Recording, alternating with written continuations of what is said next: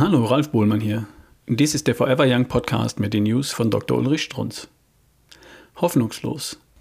Manche von Ihnen glauben ja wirklich, ich würde übertreiben, wenn ich davon spreche, dass die Schulmedizin sich an die Pharmaindustrie verkauft hätte, dass die Resignationsmedizin auf ihr Leiden nur noch mit Medikamenten reagieren kann, es gar nicht mehr anders weiß. Das glauben Sie sei übertrieben. Nun ja, soeben ging durch die gesamte Presse eine sehr hübsche Edge-Studie in der man zeigte, dass Menschen, die ungesund leben, also mit bis zu fünf Risikofaktoren, einen möglichen Herzinfarkt sehr viel besser überleben als Menschen, die sehr gesund gelebt hatten, die keinen Risikofaktor hatten. Wenn die einen Herzinfarkt bekommen, sind sie sehr viel häufiger gleich tot. Überraschung. Nun ja, in keiner Besprechung lese ich die Tatsache, dass die gesund Lebenden seltener Herzinfarkt bekommen und die ungesunden Lebenden viel häufiger. Also Absolutzahlen. Wie gesagt, nun ja, aber ein Körnchen Wahrheit bleibt.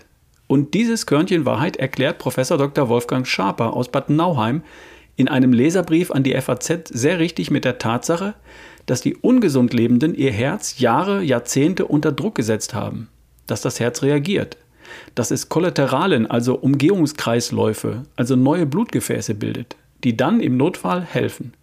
Soweit so gut. Und dann kommt's, das so typische Denken der Mediziner.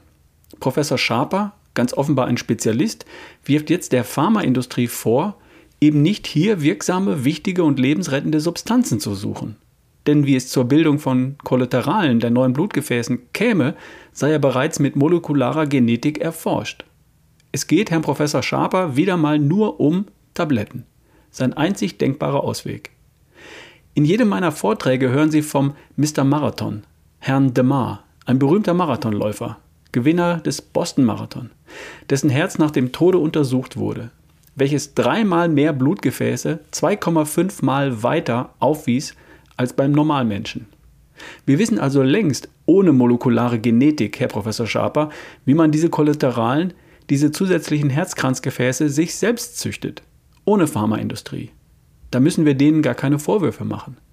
Sie, liebe Hörer, haben den Punkt verstanden. Das Denken der Ärzte ist so fürchterlich eingeengt kennt nur noch die Pharmaindustrie, hat die Natur vergessen, die sehr viel wirksamere Natur, in wissenschaftlicher Sprache die Epigenetik. Das war eine News von Dr. Ulrich Strunz, vorgelesen von Ralf Bohlmann hier im Forever Young Podcast. Bis zum nächsten Mal.